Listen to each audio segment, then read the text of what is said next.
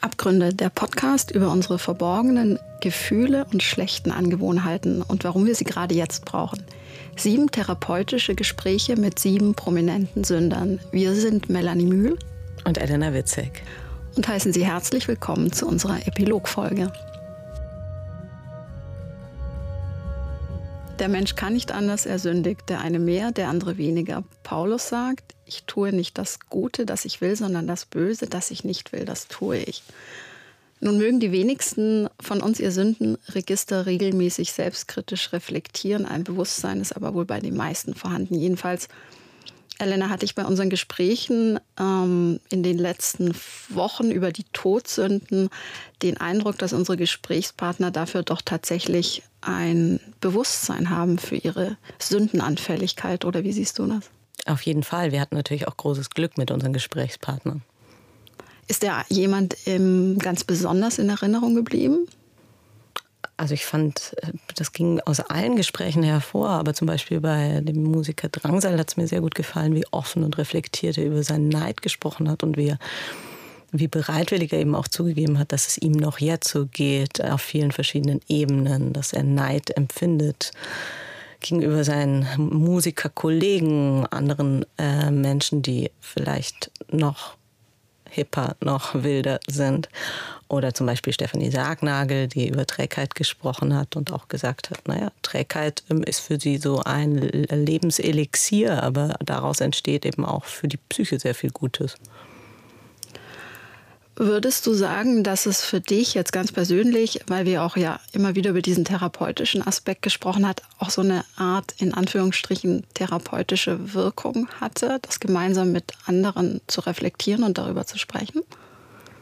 Klar, ich würde schon sagen, dass man dann, ja immer auch wieder auf sich zurückblickt. Also man lernt etwas im Gespräch, man erfährt was, ähm, was andere Menschen ähm, ja mitnehmen oder für sich irgendwie ergründen und dann äh, reflektiert man es eben, bezieht es auf sich selbst und ähm, das hat unser Therapeut, unser therapeutischer Begleiter Thorsten Kienast ja auch gesagt, ähm, dass es sich eben immer lohnt, ins Gespräch mit anderen zu gehen, um für sich selbst zu lernen.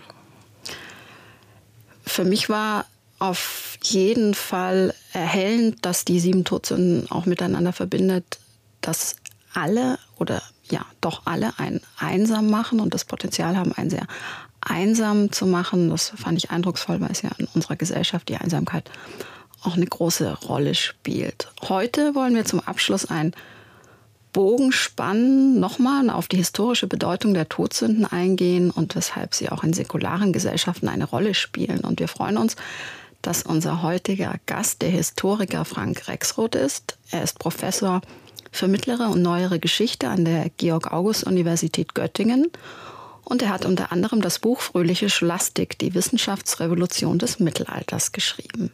Herr Rexroth, schön, dass Sie da sind. Ja, ich freue mich auch sehr.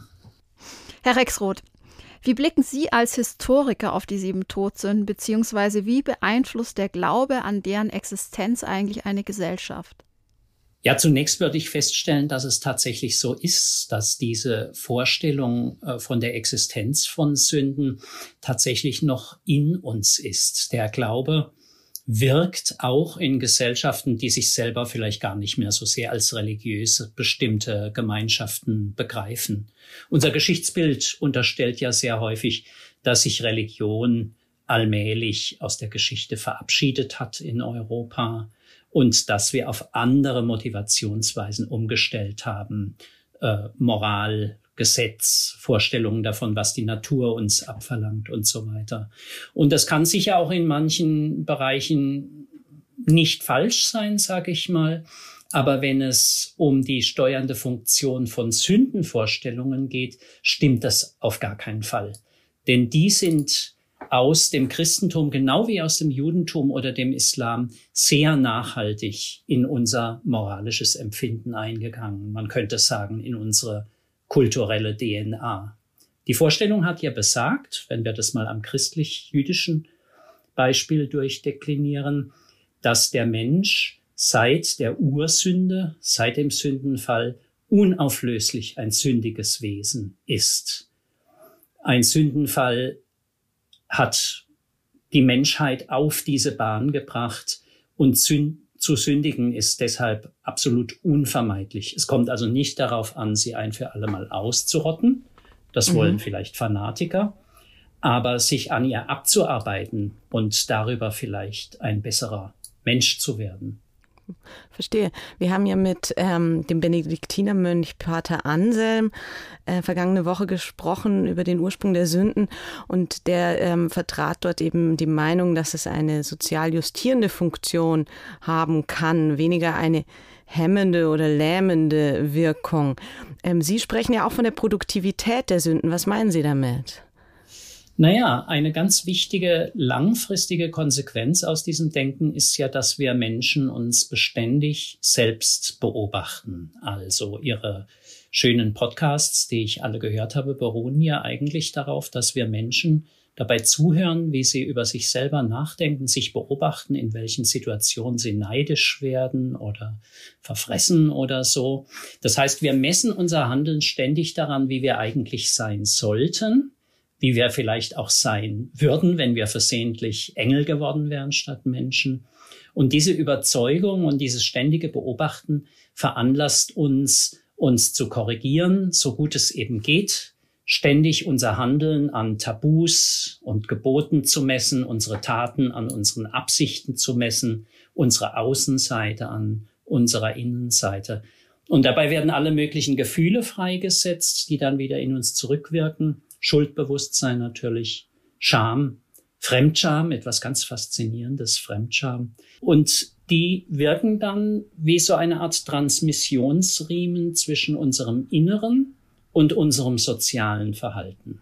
Sie hatten, ähm, Herr Rexroth, angesprochen, dass es einerseits damit zu tun hat, wie religiös eine äh, Gesellschaft ist, beziehungsweise nicht religiös. Und dass selbst Gesellschaften, die sich als weniger religiös empfinden, durch dieses Sündenbewusstsein geprägt sind. Das finde ich einen spannenden Punkt. Ähm, heißt es, dass ähm, Gesellschaften, die jetzt anderes als unsere sehr stark erstmal religiös geprägt sind, dann natürlich auch nochmal ein viel stärkeres Bewusstsein für diese Sünden haben und die auch stärker verurteilen im Miteinander?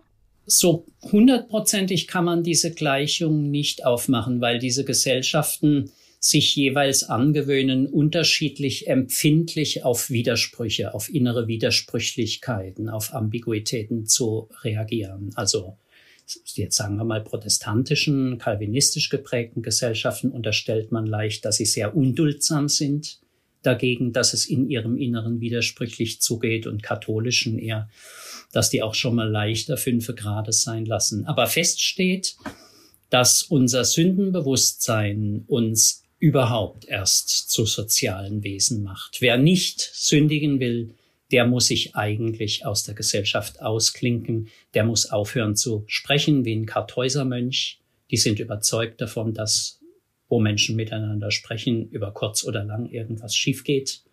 Oder er, sie muss schlafen, Wer schläft, sündigt nicht, muss den Verstand verlieren. Äh, Geisteskranken wird die Befähigung zur Sünde ja sehr früh schon abgesprochen.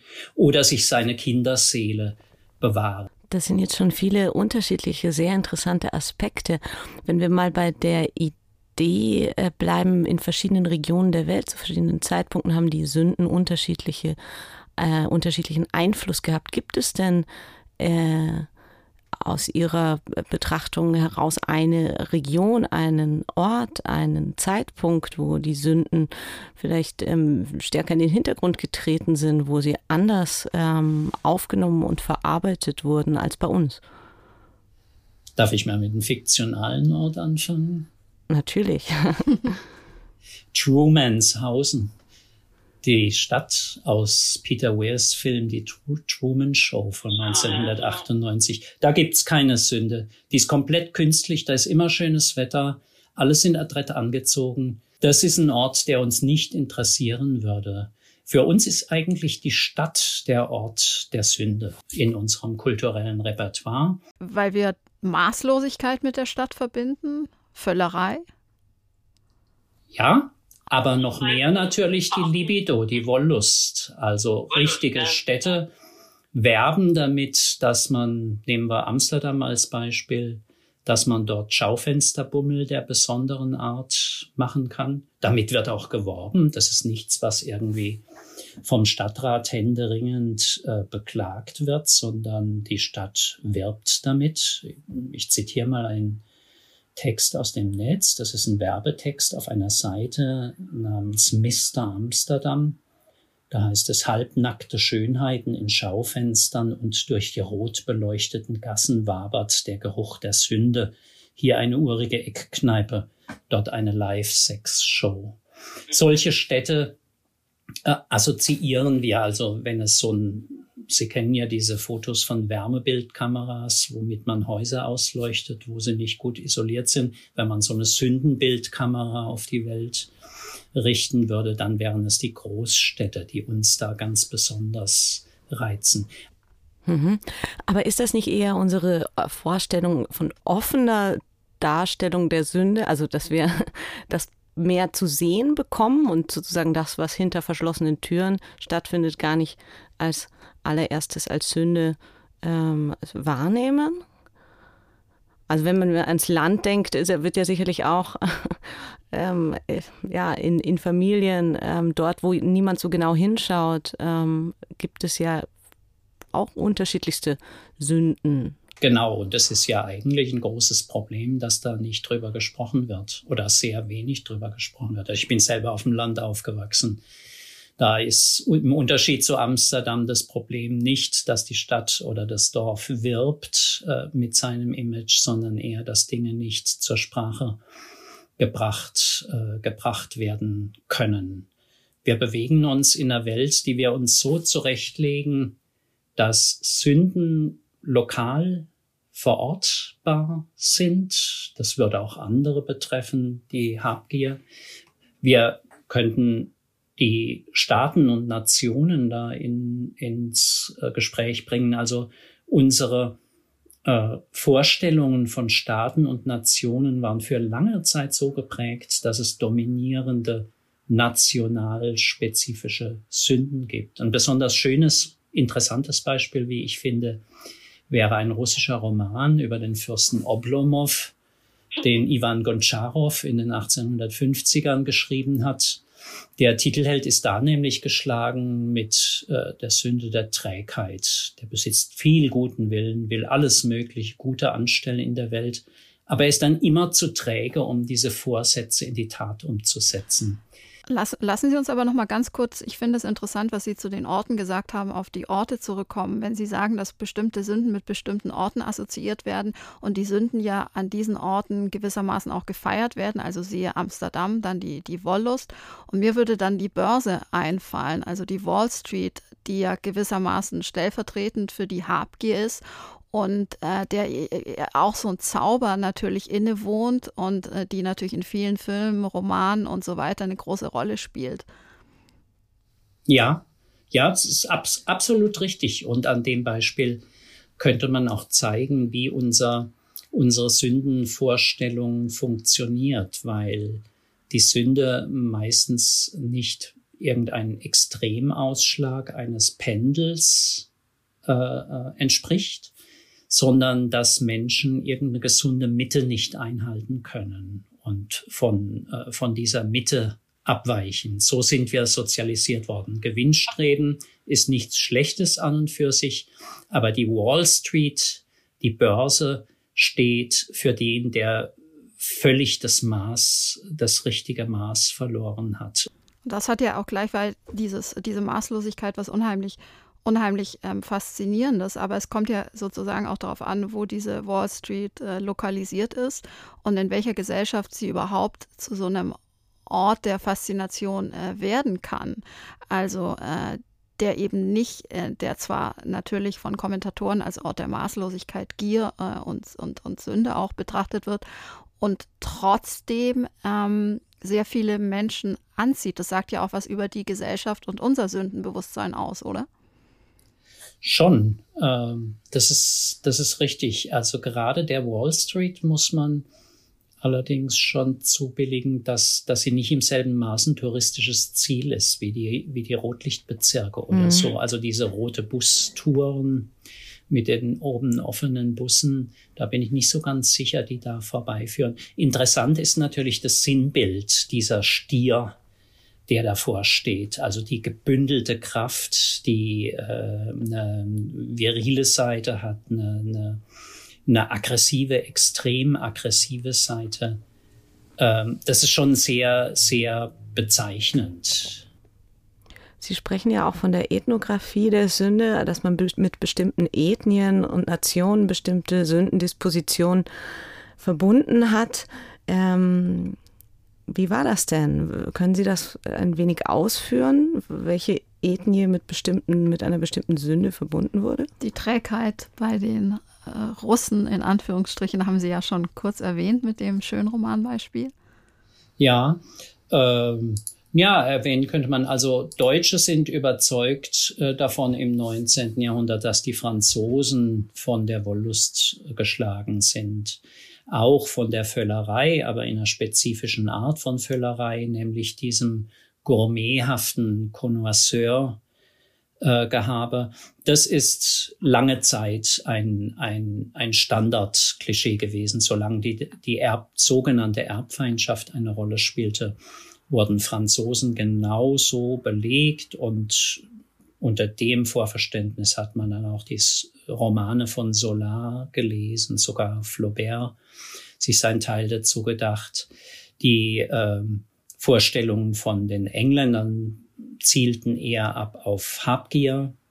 Äh, bei, bei Juden war es bekanntlich auch die Habgier und die, äh, die, die Wollust. Äh, bei Italienern mischten sich da Gender-Stereotypen ein und man sagte dann also italienische Männer neigen zur Wehleidigkeit, zur Acedia, zur, zur Trägheit. Äh, diese Gesellschaft wird von tatkräftigen Frauen zusammengehalten. Jetzt kann man sagen, das ist alles lange, lange vorbei und das, äh, das stimmt ja auch. Ich glaube nur, dass in Stresssituationen, in, in Krisensituationen diese, diese Bilder, die sehr, sehr tief in unserem kulturellen Repertoire drinne sind, dann eben doch wieder aktualisiert werden können.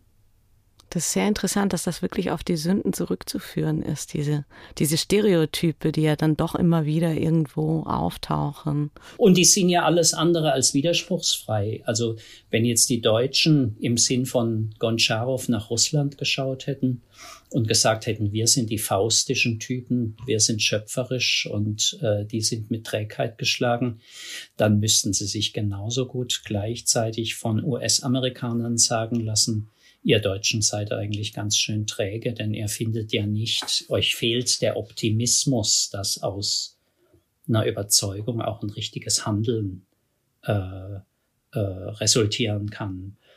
Elon Musk wird wahrscheinlich dieses, dieses Klischee in absehbarer Zeit sehr häufig bedienen. Ach, ihr Deutschen, wir wollen doch nur einfach hier in, im Brandenburgischen die, die tollste Autofabrik der ganzen Welt errichten. Ja, aber bei Elon Musk fällt mir sofort, äh, äh, trotz äh, seiner äh, Genialität, äh, die Sünde Hochmut natürlich ein äh, und sagt, wir bauen jetzt einfach mal los, der Rest ist mir egal, ähm, wir kriegen das hin oder ich kriege das, ich kriege das hin. Ja, ja, ist ganz recht. Hochmut gehört auch zu dieser Sündengrammatik dazu, wird ja traditionell so als die, die erste der Todsünden angesehen, auf die man die anderen irgendwie in irgendeiner Weise zurückführen kann. Und die ist in diesem, in diesem Kartenspiel nationaler Stereotypen auch immer vorhanden gewesen. Auf der einen Seite hat man die Franzosen damit belegt, auf der anderen Seite aber auch die, die US-Amerikaner. Und bestimmte Berufsgruppen ja auch. Ich denke an Ihre Kollegen im universitären Bereich weit verbreitet, würde ich sagen, oder?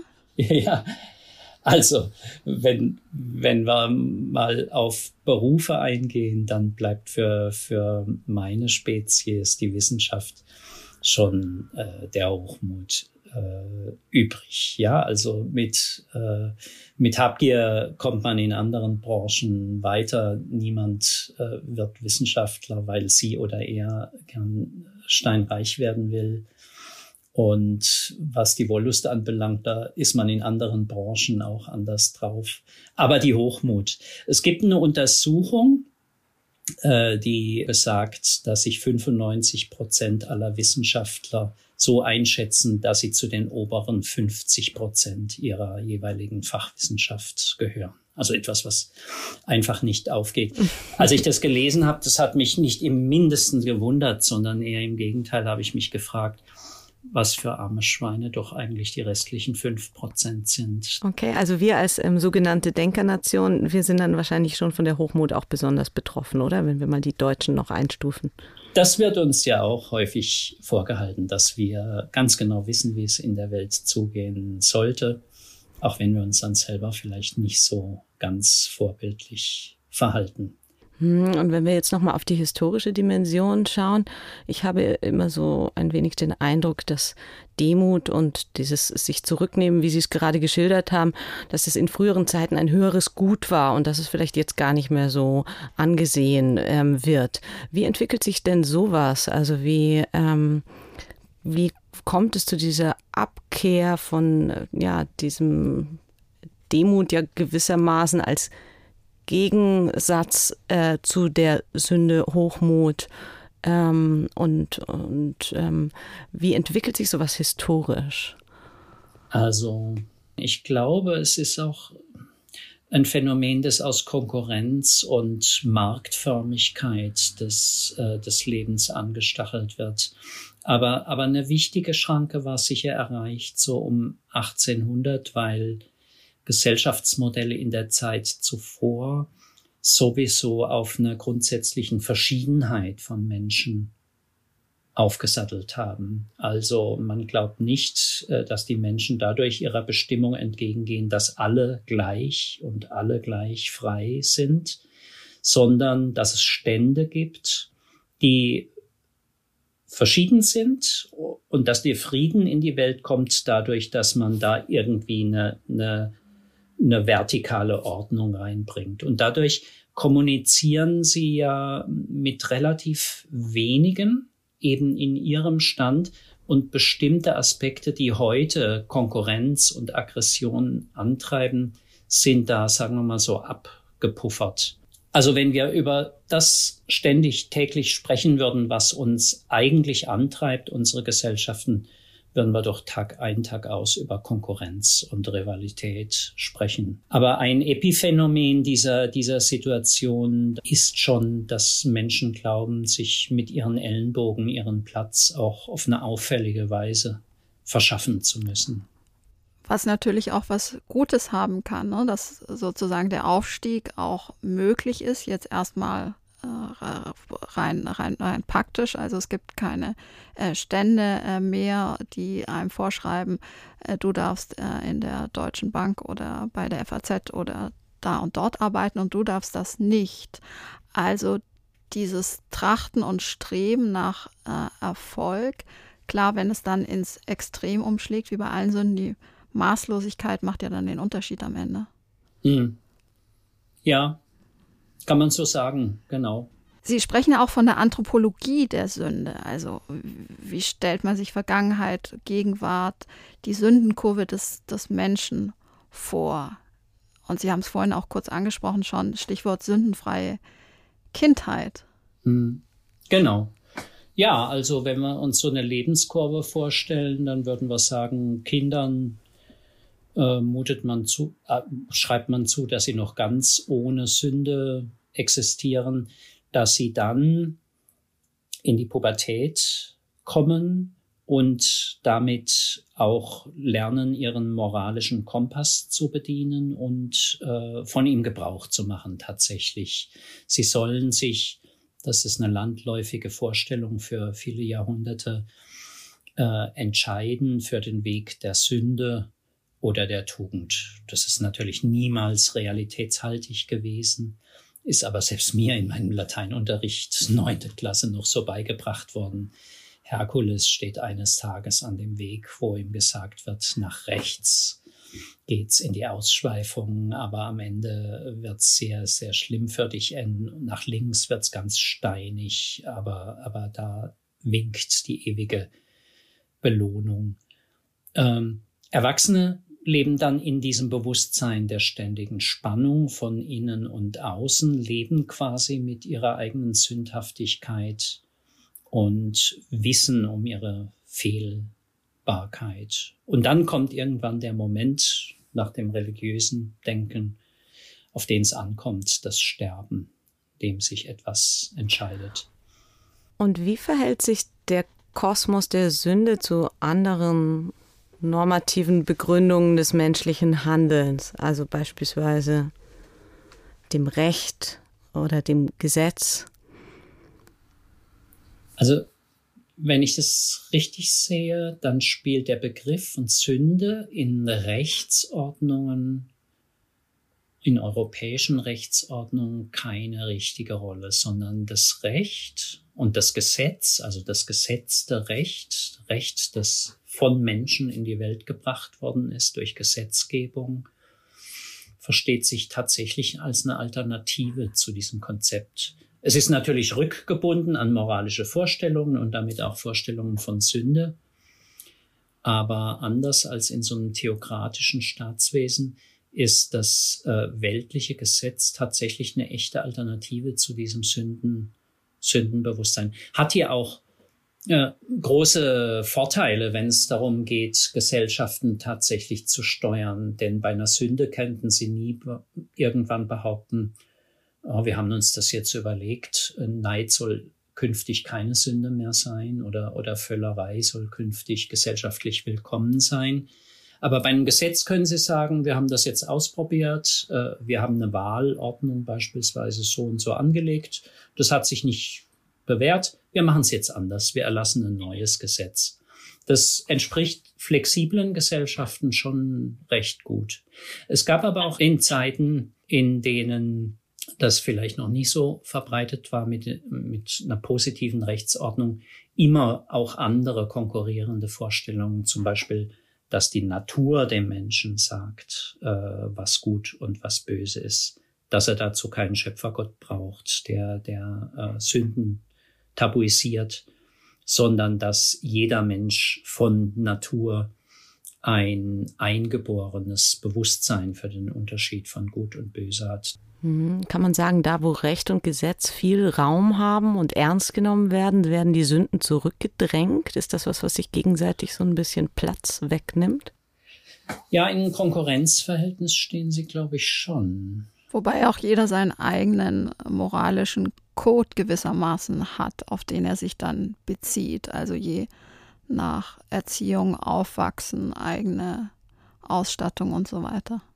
Ja, das Gesetz ist eine ziemlich flexible Größe. Sie können da eine Menge machen, aber Sie können natürlich auch äh, Zustände produzieren, die mit allgemein moralischem Denken, mit Moralvorstellungen sich nicht mehr in Deckung bringen lassen. Also dann entsteht so ein Diskrepanzbewusstsein, dass das Gesetz vielleicht doch nur die zweitbeste Lösung ist. So Filme wie jetzt schon ein bisschen älteren Datums, Charles Bronson, Ein Mann sieht rot. Ich weiß gar nicht, wie der im Original hieß.